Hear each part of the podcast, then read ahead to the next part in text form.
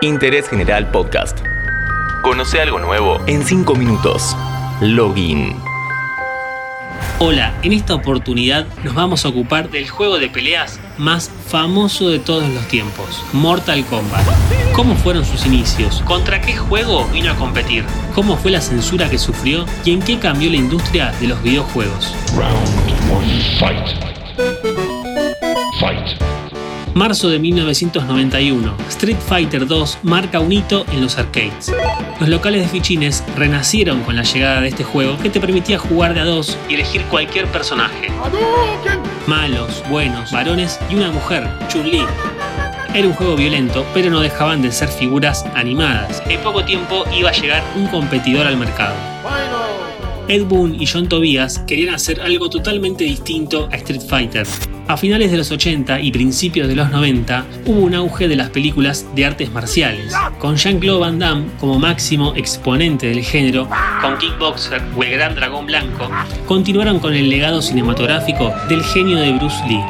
Los productores de Mortal Kombat se basaron en estas pelis y agregaron mitología china, monje Shaolin, mucha sangre y un poco de comedia. Un tono parecido a lo que fue Rescate en el barrio chino, de 1986, con Kurt Russell. De hecho, en un primer momento estaba la idea de incluir a Van Damme en el juego, pero el actor no quiso. La técnica que utilizaron en el juego fue captura de imágenes de actores reales, no la captura de movimiento con sensores que conocemos hoy en día, sino una imagen tomada del actor en una pose, la cual se digitalizaba y manipulaba en postproducción. Obviamente necesitaban gente experta en combate, así que a uno de los creadores se le ocurrió llamar amigos que entrenaban. El resultado fue Mortal Kombat, el torneo de artes marciales en donde se definía el destino de la Tierra. Siete personajes jugables, dos jefes finales, Oro y y uno secreto, Reptile. Además de la verosimilitud que tenía por usar imágenes de personas reales, el detalle que terminó de coronarlo fue la posibilidad de hacer fatalities. Te pedía que elimines a tu enemigo justo antes de terminar la pelea. Si sabías la combinación exacta, podías lucirte prendiéndolo fuego, decapitándolo o sacándole el corazón. Podemos ver justo el cuadro de cuando se le rompe el corazón. Era muy adelantado para su época.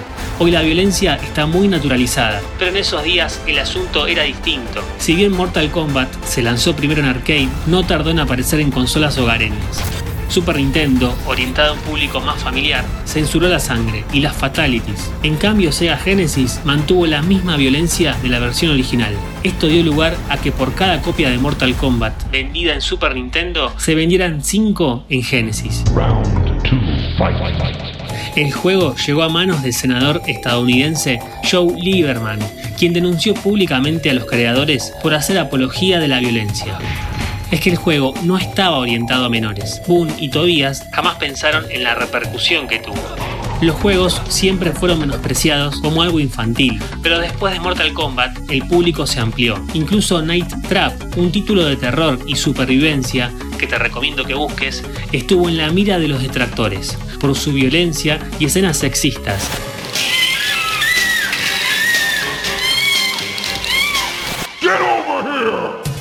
Luego de varias sesiones en el Congreso de Estados Unidos y por la controversia instalada en los medios de comunicación, las empresas desarrolladoras formaron una comisión y crearon la ESRB, la Junta de Clasificación de Software de Entretenimiento.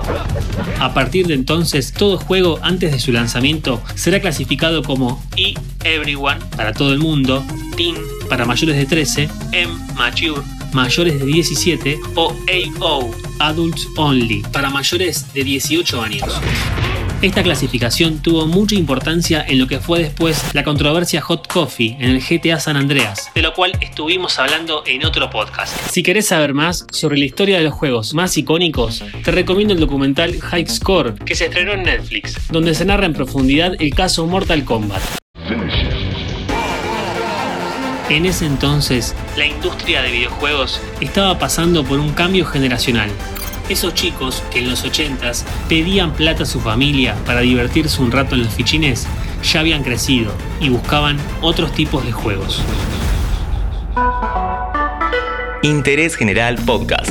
Encontrarnos en Spotify, en Instagram y en interésgeneral.com.ar.